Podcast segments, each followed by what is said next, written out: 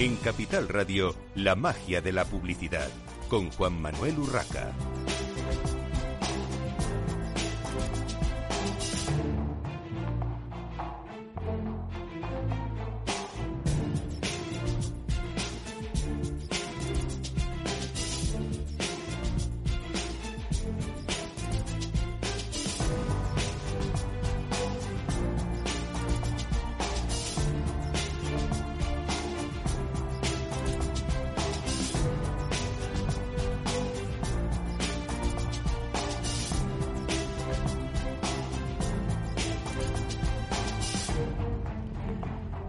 Bienvenidos un viernes más a la magia de la publicidad en Capital Radio. Hoy tenemos con nosotros a Carlos Villadeval, eh, CEO de Trace. Bienvenido, Carlos. Muchas gracias, Juan Manuel. Bueno, con quien vamos a, empezar una charla sobre Trace. Eh, evidentemente, lo primero, cuéntanos qué es Trace, por qué nace esta empresa y, cómo se ha gestado, mm, el, por qué, a qué responde. Sí, mira, eh, Trace es una plataforma eh, independiente para la verificación de publicidad exterior. de hecho, la verificación en, exterior existe desde, desde, hace muchos años y tal como ha estado funcionando hasta ahora, era eh, se recogía una muestra del número de soportes de la campaña y esa muestra se extrapolaba al, al resto de soportes, ¿no? Y desde mis inicios, desde que he estado involucrado con la publicidad exterior, era algo que siempre nos ha parecido una propuesta muy analógica, ¿no? O sea, una verificación de un porcentaje. Si estamos en, un mundo digital, lo lógico sería pensar que sería, si hay un escenario posible de poder verificar el 100% de los soportes. Y es algo que que ha estado en, en mi cabeza pues los últimos 10 años más o menos. Y, en los últimos 10 años em, hemos buscado pues eh, tres, cuatro o quizá cinco veces alternativas en el mercado que pudieran ofrecer una solución de este estilo. Y no fue hasta el 2019 que decidí poner en marcha Trace. Ahí es donde empezó a iniciarse el camino de Trace. Hay otro aspecto que es que las agencias y los anunciantes eh, quieren estar seguros de que obtienen lo que pagan. Y no estamos hablando del medio exterior, estamos hablando de, todos los medios. Y hemos visto pues mucho movimiento en los últimos años en el entorno del medio digital. Yo te diría que, que por último hay otra razón, que es que el medio exterior ah, ha estado habitualmente alrededor del 6-7% de share comparado con los otros medios. Y hay una voluntad de incrementar ese, ese peso, ese incremento en, el share, ¿no? Entonces, para llegar ahí no hay una forma mágica, porque si no ya se habría implementado, me imagino, pero la digitalización y acercarse al lenguaje de los medios líderes es algo importante. La verificación es un paso en, en esa dirección, ¿no? ¿Y cómo se está trabajando ahora mismo? Porque nos estás hablando mucho de, esa verificación digital, eh, pero la realidad ahora mismo, digamos, de, la mayoría de, los soportes de exterior, mm, ¿cómo se está trabajando? ¿Cómo se está controlando? Cuando tú haces una campaña de 2.000 soportes, pues se selecciona un porcentaje, 50 a 100, aleatoriamente. Se van a visitar uno a uno eh, se recogen muestras fotográficas y el resultado se extrapola al resto de soportes. Esto es lo que se hace hoy, tanto en España como en la mayoría de mercados. Y lo que proponéis vosotros es digitalizar, digamos, al 100% ese parque de, soportes. Exacto, lo que proponemos es la verificación del 100% de los soportes y además en tiempo real.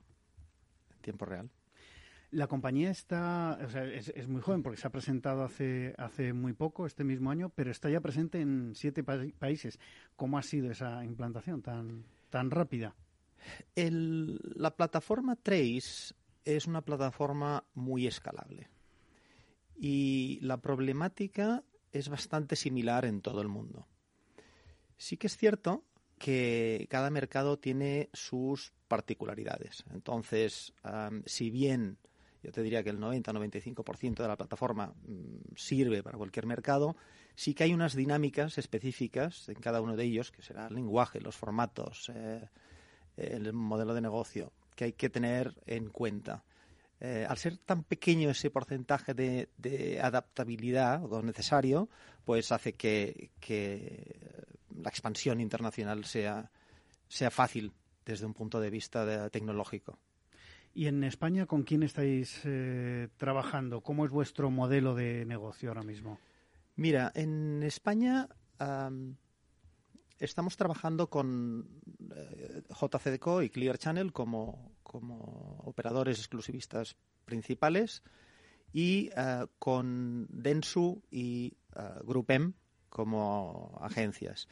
Si bien hay los exclusivistas principales, digamos, los cinco principales en España, estamos en conversaciones y estamos, se van a incorporar probablemente antes del mes de septiembre, al igual que los cinco grupos de agencias principales del país. Porque por lo, me estás, eh, por lo que nos estás contando, de alguna manera no había eh, un eh, sistema de verificación digital hasta que ha llegado OH Trace. Eh, bueno, es lo que existía es, digamos, el sistema analógico que mencionaba antes, ¿no? De, muestras, de recogida de muestras. ¿Otra se ayuda a la digitalización del eh, medio exterior, eh, digamos, en, su más amplio, en su más amplia acepción. Y te preguntaría, ¿es necesario realmente llegar a ese 100% que hablábamos de, del parque instalado de, soportes eh, de exterior? A ver, sin duda ayuda al proceso de digitalización. lo que aporta Trace es eh, refuerza la transparencia del medio y reforzar la transparencia significa reforzar la confianza. Si cualquier cosa que refuerce ese elemento de transparencia eh, es una cosa positiva, ¿no?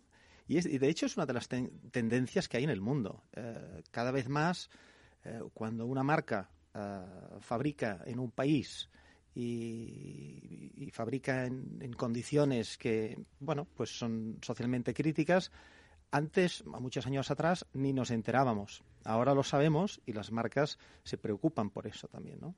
Entonces, esa transparencia para nosotros significa responsabilidad también, responsabilidad de hacer las cosas bien hechas. Y todo lo que vaya en esa línea entendemos que es positivo. Y lo mismo, hay otra tendencia que es la inmediatez, em, que en algunos casos puede ser más positiva o más negativa, pero en cualquier caso esa es la tendencia. Hace unos años íbamos, estábamos aceptábamos el comprar una cosa en China y que nos llegara en, dentro de seis semanas. Ahora somos capaces de pedir una cosa y en diez minutos la tenemos en, nuestras manos sin movernos de casa. Em, esa tendencia, todo lo que trabajemos en línea de favorecer esa tendencia, también ayuda desde un punto de vista de, productividad a, mejorar esos procesos internos del, negocio. Entonces, estos dos valores también son inherentes del mundo digital, esa inmediatez y esa transparencia. Y Trace es lo que viene a reforzar dentro de la publicidad exterior. Carlos, ¿crees que, eh, digamos, a, corto plazo, a medio yo creo que casi seguro, eh, todo el parque instalado de eh, publicidad exterior, de soportes para publicidad exterior, estará digitalizado? Porque también tenemos que tener en cuenta que eh, se habla mucho de esa inmediatez de la digitalización, todos los eh, soportes digitales eh, dan unas facilidades enormes para cambiar la creatividad rápidamente, por ejemplo, pero otra cosa es que quienes están detrás, y ya no hablo solo del anunciante, también las agencias, las agencias de medios, las agencias creativas, hay muchos jugadores por medio, no sé hasta qué punto están preparados para, para trabajar a esa, a esa velocidad, a esa inmediatez con la que eh, comentabas antes. A ver, hay, varios aspectos. Lo primero es cuando mencionas ah, hasta qué punto se va a digitalizar el exterior. Bueno, el exterior se va digitalizando cada vez más, eh, pero sí que es verdad que a nivel de número de soportes los mm, soportes digitales son una minoría. a nivel de ingresos, en mercados más avanzados, aunque los soportes son una minoría, representa pues el 50% de los ingresos de, publicidad exterior en determinados mercados. En España estamos alrededor del 30%, em, cuando a nivel de soportes representarían pues aproximadamente un 10%. Cuando hablamos de verificación, hablamos de verificación en tiempo real, no solo de soportes digitales, sino también de soportes estáticos, que es un proceso un pelín diferente, pero, pero también monitoreamos esto. Bueno, ¿qué previsiones tenéis para este año? Porque estáis ya, eh, digamos, trabajando al, al 100%, eh, la empresa ya está eh, funcionando de forma normal, digamos, a, a tope. Eh, ¿Qué previsiones tenéis para cerrar 2022? Pues mira, ahora mismo estamos en siete mercados y estamos en conversaciones con otros ocho mercados. Supongo que estos ocho no entrarán en este 2022 porque también es un proceso de adaptación que es importante hacerlo bien. Em, entonces, creo que podremos estar sobre los 10 o 11 mercados al finalizar este, este año. Para nosotros lo importante tampoco es ir a buscar muchos más mercados, sino poder hacer ofrecer un buen servicio en cada uno de los mercados en los que estamos. Bueno, eh, Carlos, Carlos Villarreal, CEO de Trace, eh, te invito a que te quedes porque luego eh, hablaremos un tema, haremos una pequeña tertulia de, un tema que, en el que creo que también, por supuesto, podrás aportar bastante. tenemos hoy también, esta mañana de viernes, en la magia de la publicidad en Capital Radio, a Francisco José González, bueno, Paco, fundador de Presidentex. Bienvenido, Paco. Hola, buenos días. Y tenemos a Agustín Medina, eh, también cofundador de, Presidentes. Bienvenido, Agustín. Buenos días, gracias. Bueno, eh, para quien no les conozca de la audiencia, son dos eh, grandes profesionales del sector que han estado muchísimos años involucrados en el mundo del, del, marketing y la publicidad y que ahora, bueno, nos contarán por qué han montado este think tank. Eh, cuyo principal discurso en principio se centra a favor de la Silver Economy. Eh, contarme eh, brevemente, Paco. Bueno, nosotros eh, creamos hace un año aproximadamente, un poco más de un año ahora, eh, este grupo. Eh, lo creamos cinco profesionales, ahora somos cuatro porque desgraciadamente Miguel Ángel Furones, que era uno de los cuatro fundadores, pues falleció al poco tiempo de, crear el, grupo. Y, nosotros nos, nos definimos a nosotros mismos como pues como un grupo de reflexión. Es decir, nosotros lo que hacemos es ayudar a las agencias, a los medios, eh, em, prácticamente a, todos los actores del mercado, pues a reflexionar un poco eh, sobre muchos aspectos de, la profesión desde un punto de vista, desde un punto de vista, pues que hoy en día eh, falta, está prácticamente desaparecido en nuestra profesión, tanto en anunciantes como sobre todo en agencias, que es el punto de vista más senior. Bueno, y Agustín, pregunta obligada casi cuando hablamos de, la Silver Economy. ¿Se aprovecha de forma adecuada en España el, el talento senior? Bueno, a nosotros no nos interesa tanto esa faceta del, tema, ¿no? Nos interesa más cómo lo aprovecha la publicidad eh, ese grupo económico que significa, que representa el, en los seniors, ¿no? O sea, no nos interesa, hay mucho discurso alrededor de eso, y los seniors, y es muy importante. Bueno, nosotros somos seniors y estamos aquí y tenemos una empresa que se dedica precisamente a, no es una consultora, pero casi, ¿no? Porque nosotros eh, damos sesiones de dos horas nada más, con los máximos niveles de, de una empresa, y, simplemente pues eh, lo que nos cuentan en ese momento nosotros decimos lo que pensamos. Somos absolutamente independientes, no tenemos a nadie detrás, no tenemos ningún y tenemos una experiencia muy amplia en dirigir empresas nacionales y multinacionales. Hemos presidido todo tipo de compañías y, ya somos suficientemente mayorcitos como para poder acreditar esa experiencia. Entonces, el tema del senior, que es un tema que, como dices, nos ocupa en estos momentos, nos interesa desde el punto de vista de cómo se está desperdiciando por parte de agencias, anunciantes, eh, ese sector económico porque no se tiene conciencia de lo que representa. ¿no? Es un sector que en Estados Unidos el dinero que mueve la mayoría de 60 años es el 85% de todo el dinero que se mueve en Estados Unidos. En España es el 65% por el momento. Pero bueno, como todo el mundo sabe, la gente cada vez vive más años eh, y, y, tiene más poder adquisitivo y tiene más ganas de gastarlo, ¿no? Tiene más capacidad de consumo. Entonces, ese es nuestro planteamiento. ¿Y por qué eh, las agencias y sobre todo muchas marcas se han olvidado de este tipo de, consumidor, de, de los seniors? Bueno, creemos, eh, creemos que es un problema de inercia, básicamente. Es decir, llevamos muchas décadas hablando, eh, hablando a grupos de consumidores más jóvenes, porque realmente hace 40 años, cuando nosotros empezamos en este, en este negocio, eh, pues era verdad que la gente eh, de más de 60, de 65 años, pues realmente no tenía la capacidad económica y sobre todo no tenía la actitud de, hacia el consumo que tienen hoy en día. Esto ha evolucionado y me ha gustado mucho escuchar a Carlos cómo él habla de la evolución también de, un medio, en este caso concretamente, y, y, cómo están, en el caso de su empresa, pues eh, adoptando soluciones para, para una evolución que es real, ¿no? Yo he conocido esa publicidad exterior de la que hablaba Carlos en una situación muy distinta. Pues algo parecido ocurre con los targets. Para, para nosotros, como muy bien ha dicho Agustín, es un tema de target. No es un tema ni de creatividad, ni es un tema de aprovechamiento del talento senior o no, que es evidente que no se está aprovechando, pero ya es por otras cuestiones de tipo económico que son más profundas. Lo que nosotros lo que nos preocupa es que las marcas eh, tienen delante de ellos una oportunidad extraordinaria. Nosotros decimos la Silver Economy es una oportunidad de oro porque realmente es una oportunidad real de dirigirse a un target que es mucho más interesante desde el punto de vista del consumo. Y esto es lo que nosotros de alguna manera estamos contando en estos momentos. Porque hasta qué punto tiene poder ese consumidor. Evidentemente, eh, estaba comentando Agustín, eh, el poder económico, la estabilidad que da eh, a partir de cierta edad, pues eh, tener, eh, bueno, pues un, una remuneración de, del Estado que se sabe que se va a cobrar todos los meses, además la misma cantidad, o bueno, se va revalorizando más o menos, etcétera, etcétera, da una estabilidad que permite también consumir. Pero habría otra otra faceta que no sé si, si lo habéis eh, contemplado en vuestras eh, en vuestras eh, reflexiones y es el poder de mover digamos las marcas o lo que hacen las marcas con su eh, eh, con sus comentarios, con su actitud, por ejemplo, eh, en las redes sociales, que es lo que está ahora de moda y lo que parece que es casi lo único que ven las marcas, ¿no? ¿Qué, qué pasa en las redes sociales? ¿Qué dicen de mi marca?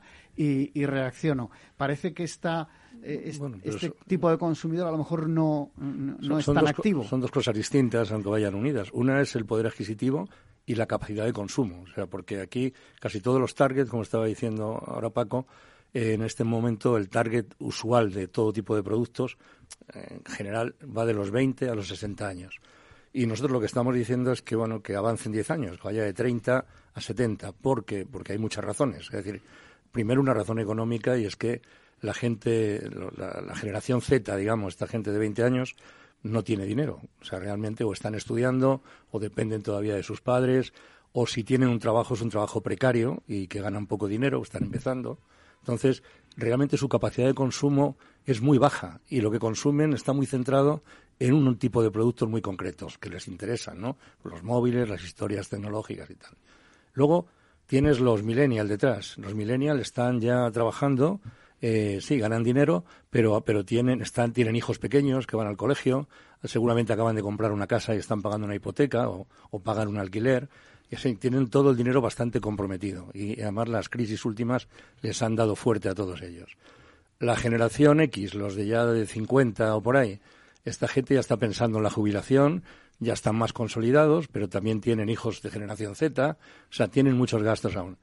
Los mayores de 60 lo tienen más fácil, porque como tú mismo decías, pues están cobrando a lo mejor una jubilación o tienen los ahorros de toda la vida que han ido ahorrando. Ya no tienen probablemente que pagar una hipoteca, es decir, que están liberados de esas cosas, tienen tiempo para viajar, para moverse y tienen ganas de gastarlo. Entonces, ese planteamiento creo que deja fuera de dudas que es un, que es un público objetivo muy interesante. Además, hay estudios donde te dicen que que no sé, que, que, son la gente que consume mucho más cosméticos, mucho más, por supuesto, farmacia y mucho más turismo que, que cualquier otra generación anterior. Entonces, es un lado. Lo que tú dices de las redes sociales, Bueno, yo creo que los mayores también, hombre, no todos, no todos están tan preparados, eh, no están tan metidos en las redes sociales como pueden estarlo los, los, chavales de, de 15 o 20 años, pero son gente que se maneja más o menos también ahí y que, bueno, pueden tener una cierta influencia. Lo que pasa es que este sería otro debate, ¿para qué sirven las redes sociales? Y te lo dice gente, perdona, te dice, ¿sabes cuántos seguidores tengo yo en TikTok, por ejemplo? Ni idea. Pues tengo 40.000 seguidores en TikTok. O sea, 39.700 a día de hoy. Y dices, bueno, TikTok, que tiene que ver? Ni, ni canto ni bailo. Es decir, estoy ahí porque me interesa conocer las redes, porque me interesa para poder hablar de ellas precisamente, ¿no? Y tengo 15.700 seguidores en Twitter y juntos los de presidentes tenemos 100.000 seguidores en redes sociales. Entonces, tendríamos mucho que hablar sobre para qué sirven las redes sociales y lo que influyen en las marcas. Yo, sinceramente, creo que muy poco.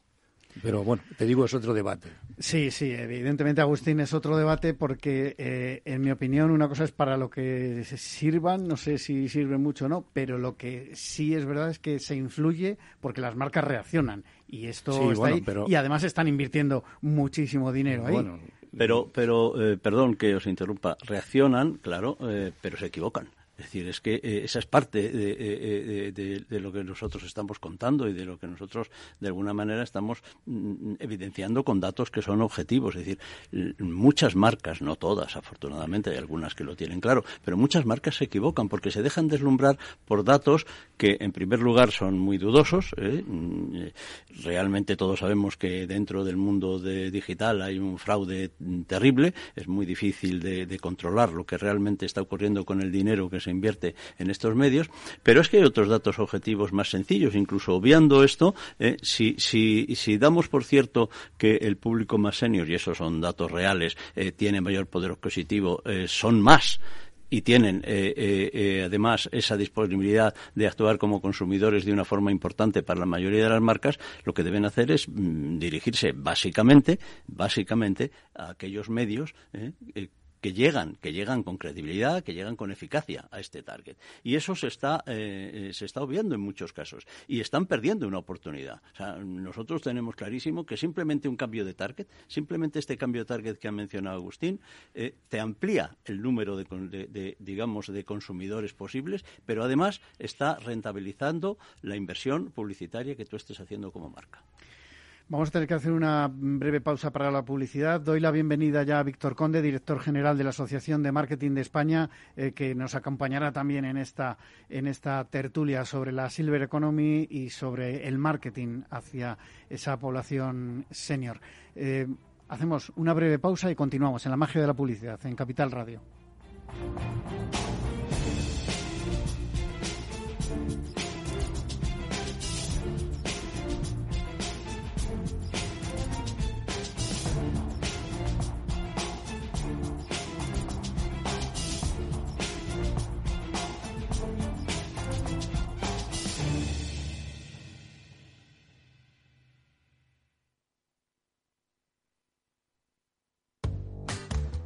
Ya que pasas un tercio de tu vida durmiendo, al menos que no te salga caro. Del 5 al 18 de mayo, Hipercor te ofrece un 50% de descuento en todos sus colchones y bases. ¿A qué esperas para cambiar? Para que descanses tú en tu bolsillo. Consulta condiciones en Hipercor o en hipercor.es. Capital Radio Madrid, 103.2. Nueva frecuencia, nuevo sonido. Gráficas Naciones. Más de 50 años de experiencia en el sector de las artes gráficas. Apostamos por la última tecnología tanto en impresión offset como en digital y gran formato. Realizamos todo tipo de impresión. Tarjetas de visita, folletos, libros, vinilos, decoración y montaje de stands. Más información en el 91 629 2145 o en gráficasnaciones.es. Mesa y Descanso es el programa donde Mar Romero te acerca cada fin de semana los mejores productos, te invita a disfrutar de los buenos vinos de cada denominación de origen y a conocer restaurantes y lugares de ocio con un encanto especial. Mesa y Descanso, los domingos a las 13 horas, aquí en Capital Radio. Madrid, 103.2, Capital Radio.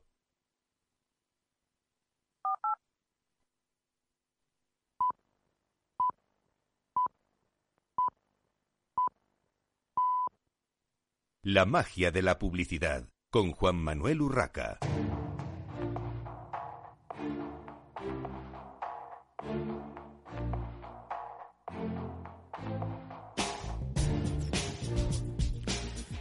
Continuamos en esta mañana de viernes en la magia de la publicidad en Capital Radio, charlando con Carlos Viladeval de Trace, con eh, Paco eh, González eh, de Presidentex, con Agustín Medina de Presidentex también y se acaba de incorporar, como les decía, Víctor Conde, director general de la Asociación de Marketing de España. Vamos a continuar un poco con esta charla sobre el mundo senior, sobre la Silver Economy, pero relacionado evidentemente con, con el marketing.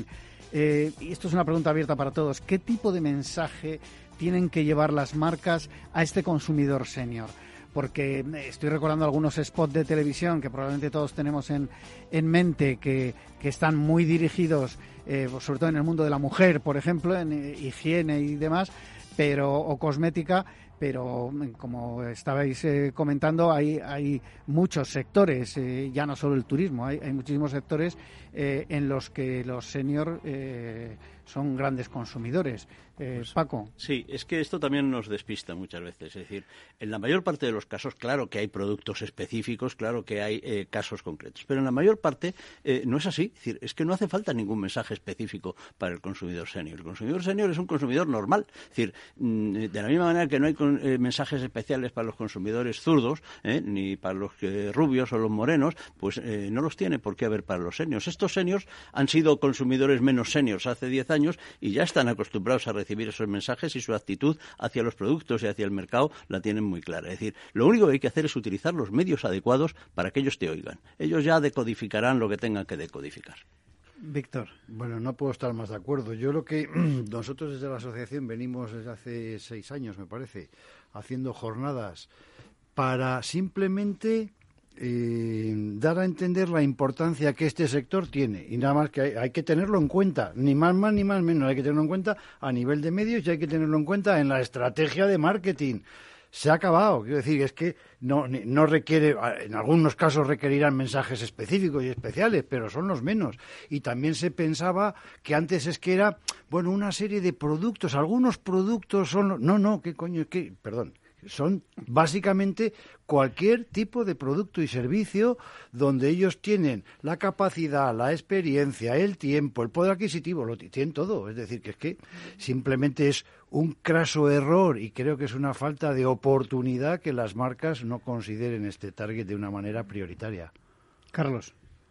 Antes estábamos hablando de que representaba un peso importante desde un punto de vista económico. Si hablamos de cifras, el, casi mil millones de personas en el mundo están en este segmento.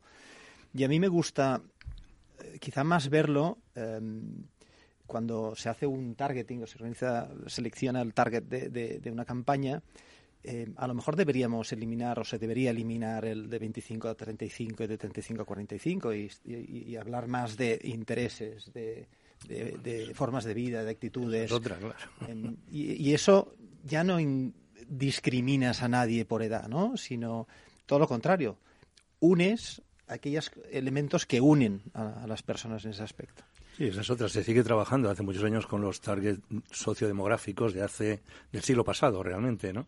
Cuando realmente hoy día, pues efectivamente, como dice Carlos, hay gente que tiene más en común un chico que vive en el tercero izquierda de esta calle con uno que vive en, en, Nueva York que con su vecino de arriba, a lo mejor, ¿no? O sea, decir que, hay que hay que pensar más en intereses comunes y ahí la edad, pues a lo mejor no importa tanto. A lo mejor un señor de 60 años le interesan cosas como un chaval de 20 relacionadas, no sé, con, con el mundo del motor o con, o con cosas eh, imprevisibles, ¿no? Desde mi punto de vista, casi todos los criterios utilizados están obsoletos. Es decir, hablo en medición de, audiencias, ¿no? Claro, es muy complicado el hacer este cambio. ¿eh? Es más fácil discriminar o medir por edad, medir por sexo, medir por hábitat, que es lo que se lleva haciendo desde hace mucho tiempo. Sota, caballo y rey, como se suele decir. Pero, pero claro, es que eh, esto que apuntaba ahora Agustín y que ha dicho Carlos muy bien antes es absolutamente cierto. Es decir, las diferencias han cambiado. Es decir, es mucho más importante conocer, para mí como marca, conocer a mis clientes por, por su estilo de vida, por su actitud hacia el consumo, que eh, por la edad que tienen, incluso por dónde viven, porque ahora precisamente los medios digitales nos están ayudando a que estas mm, diferencias de hábitat ya tampoco sean tan, eh, tan relevantes Es decir, eh, estos criterios, tanto desde el punto de vista de la inversión publicitaria como de la audiencia de los medios, deberían revisarse. Lo que pasa es que es un tema complejo, pero desde luego está clarísimo que es así eh, como se debería hacer.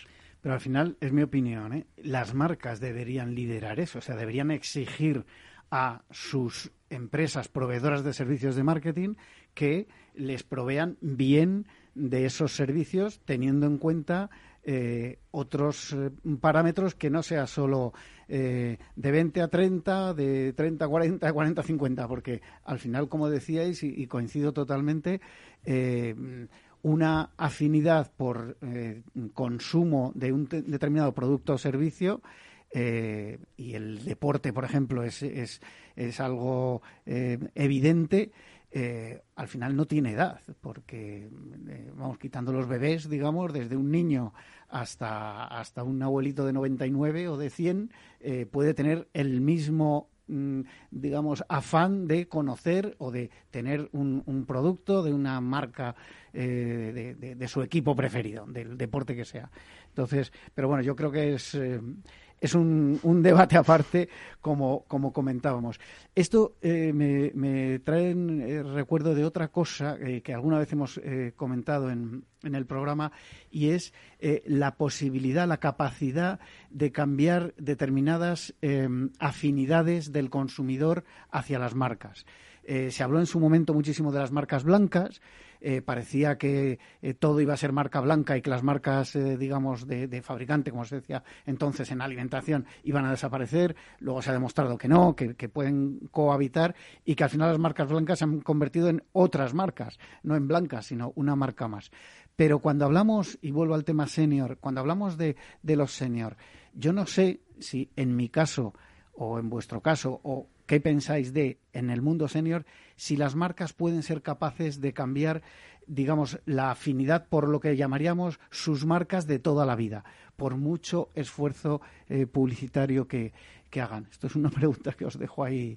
No sé si te entiendo bien la pregunta, pero me estaba acordando del otro día tuvimos un evento sobre, sobre la Silver Economy aquí en Madrid eh, y una de las personas que había allí era una de las ponentes era una la, creo que era directora de marketing ¿no? de L'Oreal y nos contaba lo que estaba haciendo L'Oreal, que es una de las marcas que están bastante concienciadas con este tema, lo que estaban haciendo a todos los niveles, entre ellos a nivel de packaging, ¿no? Y entonces, pues han dado cuenta que los cosméticos, como habéis visto siempre, tienen una letrita minúscula que ya para todo el que tenga más de 40 años, un poco de presbicia, ya ni con gafas ven la letra pequeña, ¿no? Entonces decía que, bueno, pues una de las cosas que están haciendo es que en todos los envases están aumentando el tamaño de letra, ¿no? Porque se han dado cuenta, su público objetivo no son las chicas de 25 años que tienen una, un cutis todavía muy, muy soportable, ¿no? Van a mujeres de 50 para arriba, que son las que empiezan a tener eh, consumo. y están haciendo ese tipo de cosas, ¿no? Para, para llegar a tener una afinidad más fuerte con su, con su público objetivo, ¿no? Pero mi pregunta iba más por eh, si eh, las marcas pueden ser capaces de cambiar la, afinidad. Si alguien tiene, eh, si una mujer tiene a la marca que acabas de mencionar eh, afinidad de toda la vida, si la está utilizando toda la vida, merece la pena impactar en ese tipo de, en ese target, en ese tipo de consumidora de cierta edad para hacerle cambiar de opinión, para que, para que compre mi otra marca. Vamos a ver. Eh, un segundo. Solamente yo creo que ese es el juego de la publicidad, o sea, y del marketing, ¿no? O sea, decir que da igual tú que tengas una de toda la vida, te la pueden hacer cambiar. O sea, decir, en eso consiste el juego, ¿no? Sí, eh, eh, evidentemente es así y además es que esa es la fuerza de la publicidad y yo me atrevería a, darle incluso un apellido de la publicidad convencional, de la publicidad que crea marca, es decir, porque hay dos eh, objetivos muy utilizados habitualmente por las marcas y uno es la venta a corto plazo, que está muy bien y que te hace falta, pero el otro, que es mucho más importante, es el de la creación de marca. Tú has mencionado un tema que no es baladí, es el tema de, bueno, de la importancia de las mal llamadas marcas blancas, que ya son marcas de eh, del distribuidor, pero es que esto está además cambiando. Es decir, desde mi punto de vista, hoy más que nunca es importante el hacer publicidad de, marca, publicidad de creación de marca, porque el cambio también se está produciendo en la distribución. El poder de la distribución que hace desde hace dos décadas estamos viviendo y, que ha implantado, desde luego, una tiranía en la que quien no tenga una marca poderosa, pues está fuera, realmente es que está fuera, luego eh, aún es más importante que antes, mañana va a ser todavía eh, más fundamental tener esa, esa marca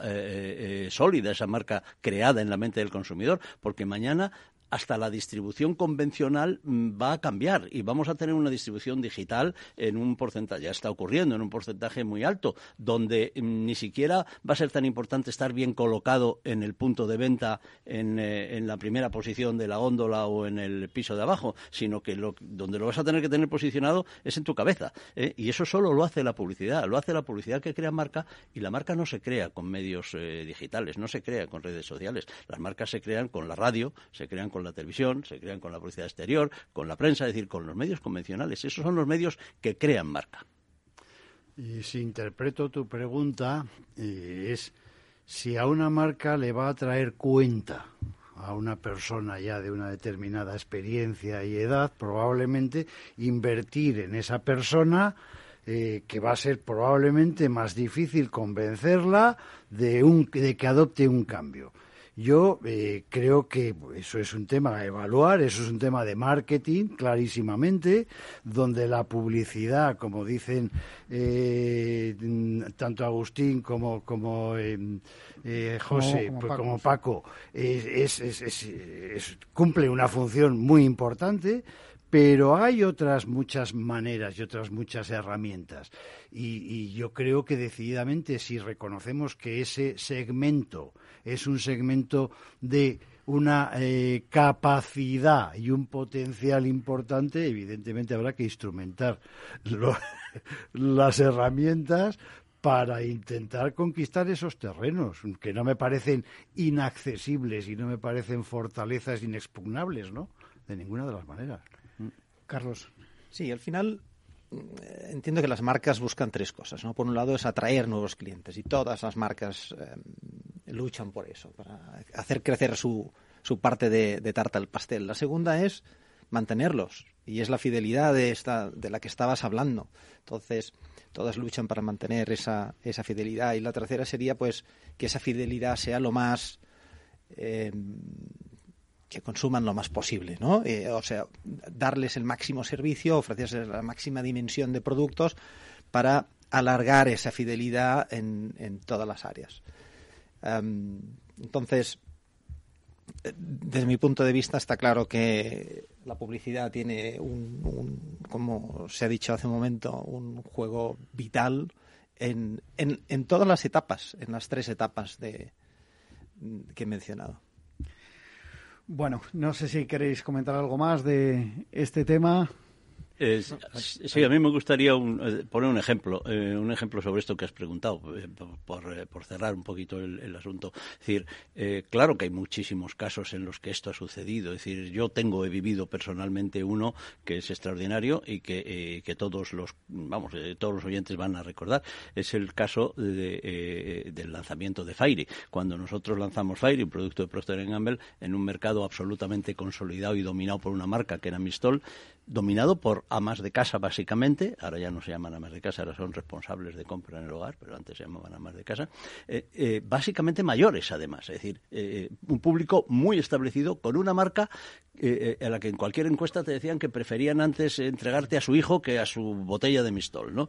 Bueno, pues aparece una, una marca nueva, desconocida, que incluso es difícil de pronunciar porque nadie sabe si hay que decir Fairy o Fairy, que vale tres veces más que la líder del mercado, ¿eh?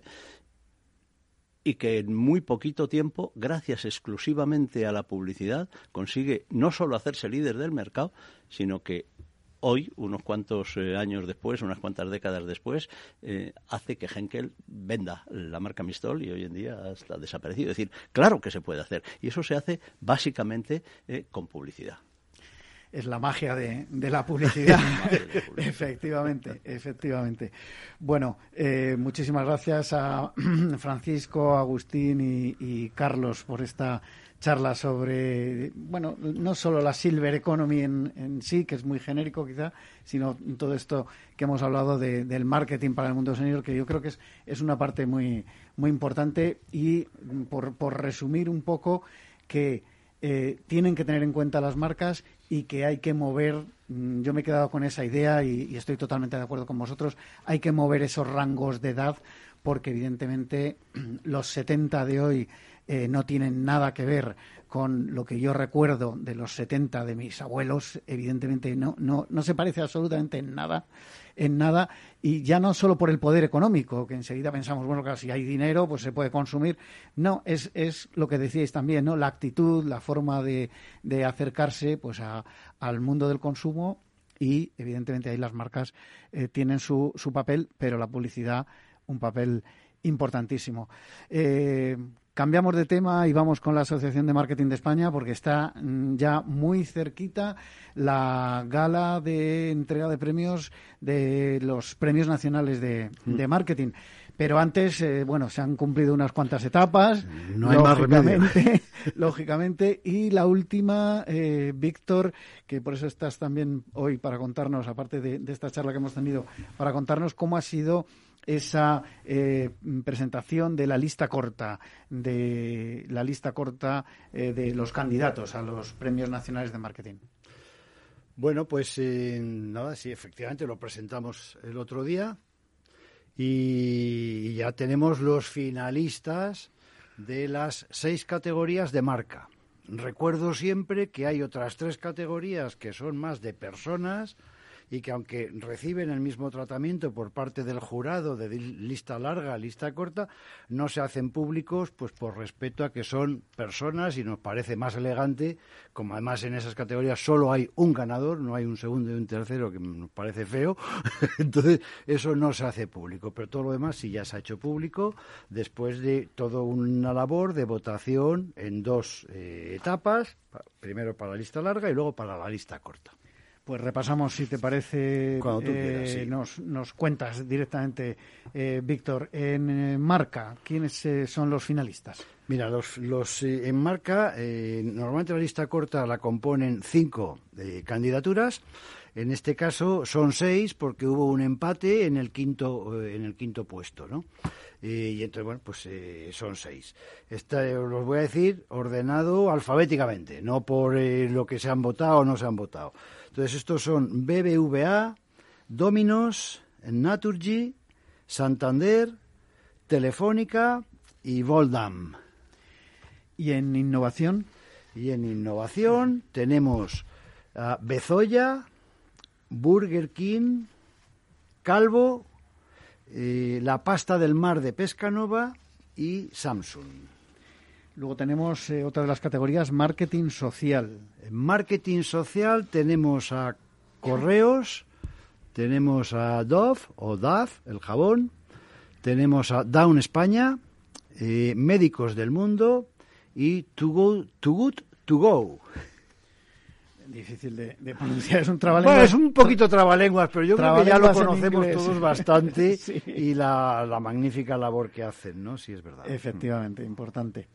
Eh, categoría de internacionalización. En internacionalización tenemos eh, Aloas o Alojas, eh, Globo, Yao Yao, Polarbox y Wallbox. Aquí, Víctor, te voy a pedir que nos recuerdes qué es exactamente internacionalización, porque ha habido algún cambio en los... Ha habido, ha habido un cambio, correcto. entonces, internacionalización hasta este año estaba muy focalizado en internacionalización hacia la región latinoamericana. Eh, y eso requería mm, la, composición de un jurado específico que fueran expertos de aquel mercado, ¿no? Eh, este año nos ha parecido más oportuno hablar de internacionalización, pero con el mismo jurado español y, por tanto, centrarlo más en la internacionalización que hacen compañías españolas o la internacionalización que se hace en España por parte de compañías extranjeras. Muy bien. Bueno, pues eh, vamos a startups y pymes. En startup y pymes, pues eh, tenemos a, Aloha Poké, Arvision, eh, Freshly Cosmetics, Convida y We Are Nighters. Aquí te tengo que preguntar por Aloha Poké, porque ya fue premiado. Aloha Poké, bueno, pues llevan ya, yo creo, entre nosotros en el mundo de los premios, llevan dos o tres años en diferentes y se presentan en diferentes categorías, en innovación, etcétera, etcétera. Bueno, este año están como finalistas en esta categoría de startups. Siempre digo lo mismo, hay muchas veces que los primeras, eh, los que se presentan de los que acabo de leer, pues a lo mejor hay muchos que ni conocemos. No sé si esto es una eh, relación causa-efecto, pero es evidente que ser finalista en los premios nacionales de marketing en esta categoría, luego con el transcurso de dos, tres, cuatro años, son marcas que se vuelven bastante conocidas, ¿no? Bueno, pues ya está. Y a lo apoque es un caso de estos. Hmm. Bueno, eh, simplemente la referencia porque la, recordaba eh, de, ediciones anteriores, de, ediciones de, los premios nacionales de marketing anteriores a, este 2022. Eh, bueno, vamos con la categoría de patrocinio. Sí, la categoría de patrocinio que ya la incorporamos el año pasado. y aquí simplemente decir que no es solo patrocinio deportivo, sino que es patrocinio de todo tipo, deportivo, cultural, artístico, etcétera. Y, que el ganador final de esta categoría es el nominado por parte de, es el representante español en unos eh, premios internacionales de patrocinio a nivel europeo. Y aquí los finalistas han sido eh, Cervezas Alhambra, Grefusa, eh, Movistar Team, Red Bull y Repsol. Bueno, acabamos aquí, digamos, las candidaturas de las que hay eh, lista corta, como mencionabas, y de, las que se pueden mencionar. Pero, eh, bueno, por parte del jurado de los premios nacionales de marketing, eh, se otorgan también otros galardones que son mejor profesional. Son el mejor profesional de marketing, el líder empresarial, impulsor del marketing en su organización, y este año hemos creado además el mejor equipo de marketing. ¿Y por qué hemos creado esa categoría de mejor equipo de marketing? Bueno, pues llevábamos unos años en los que, sobre todo, el, premiado como mejor director siempre decía, esto es una, labor de equipo. Y es verdad, es una labor de equipo, y gracias a mi equipo y mi equipo. Entonces, bueno, pues yo creo que va siendo hora de reconocer también esa labor de equipo de, marketing, pero a, nivel profesional de un, un grupo de personas, ¿no? Eh, pero aquí, Víctor, también por puntualizar, sobre todo para conocimiento de la audiencia, eh, nos referimos al equipo de marketing dentro de una marca. Sí. O, podría ser un equipo de una agencia. Eh, podría ser. En principio estamos, y esto es más criterio probablemente de la candidatura, quiero decir, de quien lo presente, pero hoy por hoy estamos más centrados en el equipo de marketing interno. Mm, que no me parece para nada un despropósito ni algo en, echar en saco roto. Es decir, si efectivamente deberíamos de incorporar eh, profesionales que configuran ese equipo, porque cada vez hay más intercambio, quiero decir, de, profesionales que trabajan desde las agencias, trabajan en el, en el anunciante, del anunciante a lo mejor está en otro sitio, que, bueno, cada vez hay más... Eh, eh, más a, intercambios. A mí no me gustan los anglicismos, pero el, el in-house, eh, evidentemente, al final, Existe. Eh, o los implant que llaman también, ¿no? Eh, el miembro profesional de una agencia, sea creativa, sea de medios, sea digital o de, todo este ecosistema cada vez más digital que, que tenemos, que eh, está el 99% de su tiempo eh, sentado en una mesa en, en, en, la marca, en la sede de la marca. Sí, pero yo creo que eh, esa, ese, ese profesional eh, está considerado equipo de marketing de la casa. O sea, yo creo que cuando se da esa circunstancia, mm, tengo la, la percepción ¿eh? de que no se hacen distingos, o sea, este le paga la nómina eh, tal agencia o tal, eh, tal no sé qué, o tal proveedor, sino que está aquí trabajando dentro del equipo de marketing. Es verdad. Bueno, un reconocimiento, de todas formas, eh, yo creo que, adecuado, que hay que darlo, porque es verdad que no solo la cabeza eh, pensante, digamos, es responsable de todo lo, bueno que hacen las marcas. Eh, hay muchos profesionales que, hacen que todo esto de, la publicidad y el marketing sea, sea posible, no solo hmm. el director del marketing o el CEO de una compañía que sea más o menos proclive a, hmm. a utilizar las herramientas de marketing. Siguientes pasos, eh, Víctor. Eh, próxima reunión del jurado. Bueno, ¿Cuándo próxima se, reunión del ¿cuándo jurado se cierra ya esto? es el 26 de mayo y, y ya es donde el, el jurado se reúne eh, esta vez físicamente todos eh, sus miembros para determinar y fallar ya todos los ganadores, ¿no? Eh, fallo que se mantendrá oculto y en secreto hasta la fecha de la gala, que es el 23 de junio.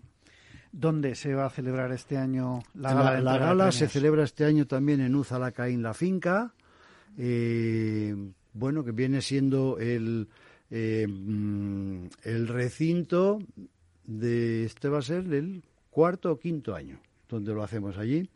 Eh, estamos encantados, nos encontramos como en, como en casa y creo que las instalaciones son magníficas, reúnen todos los requisitos para pasar una velada agradable de con un networking muy importante, ¿no? Es decir, y este año esperamos eh, recuperar ya completamente el formato pre-pandemia, que durante estos dos años sabes que hemos mantenido la gala de premios, pero con las limitaciones eh, lógicas de la situación. Y, y, bueno, pues esperamos volver a recuperar ese cóctel y esa asistencia más o menos de unos 900 profesionales de primer nivel, ¿no? De primerísimo nivel, soy testigo en, en, todas las ediciones anteriores, menos una, que estaba fuera de España, con lo cual no pude asistir. Eh, muchísimo nivel y esperemos eso, que con la vuelta a la normalidad, pues nos veamos, nos veamos todos eh, por allí. Eh, queda menos de un minuto, muy breve, el, el nivel de las candidaturas este año. Bueno, pues el nivel de las candidaturas muy alto. Quiero decir que mm, cada vez hay más nivel. Y este año, además, la asociación ha asumido el ir explicando cada vez más la estrategia que se premia. Pues eh, hasta aquí lo que ha dado de sí este programa de la magia de la publicidad en Capital Radio. Despido ya a Carlos Villadeval de Trace, a Francisco González de Presidentex, a Agustín Medina de Presidentex y a Víctor Conde de la Asociación de Marketing de España. A todos ustedes les espero el próximo viernes en la magia de la publicidad en Capital Radio. Les habla Juan Manuel Urraca.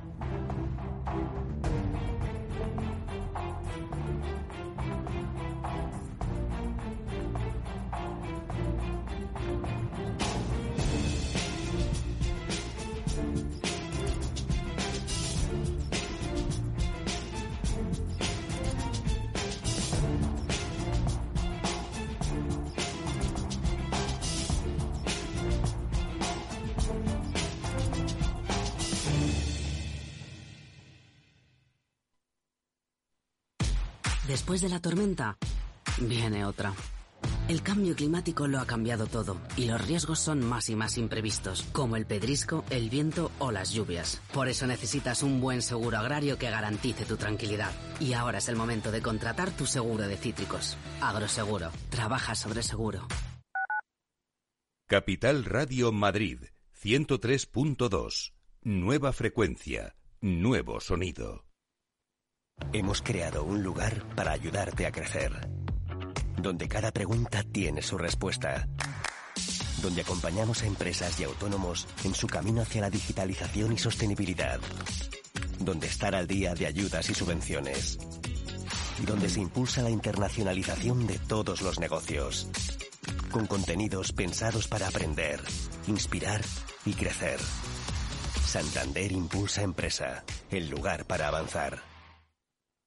Disfruta de la mejor cocina gallega en Montes de Galicia. Todo un clásico moderno en el barrio de Salamanca. Disfruta de la variada dieta atlántica, de las mejores carnes y pescados tratados con respeto y transparencia y regados con una de las mejores bodegas de la zona. En grupo, en familia o en pareja, Montes de Galicia te ofrece el espacio perfecto en cada ocasión. ¿A ti también se te pone el corazón a mil cada vez que abres tu app de trading? Si la respuesta es sí, entonces eres uno de los nuestros y te queremos en la séptima edición de nuestro gran evento Efecto Trading. Eventos que hablen de bolsa, muchos. Como Efecto Trading, ninguno. Apunta, apunta. Del 25 de abril al 4 de mayo en formato online con más de 20 ponentes confirmados. En Econor, Jesús Sánchez Bermejo, Francisca Serrano, David Aranzábal, Niño Becerra, Yuri Rabasa, José Luis Cava, David Galán. Pon a tope tu trading con IGE en esta séptima edición de Efecto Trading. Todas las operaciones conllevan riesgo. Los robots escuchamos Capital Radio. Es la radio más innovadora. Oímos a Saragot con Luis Vicente Muñoz. Ahí le has dado. Esto es Capital Radio. Di que nos escuchas. Capital Radio. Siente la economía.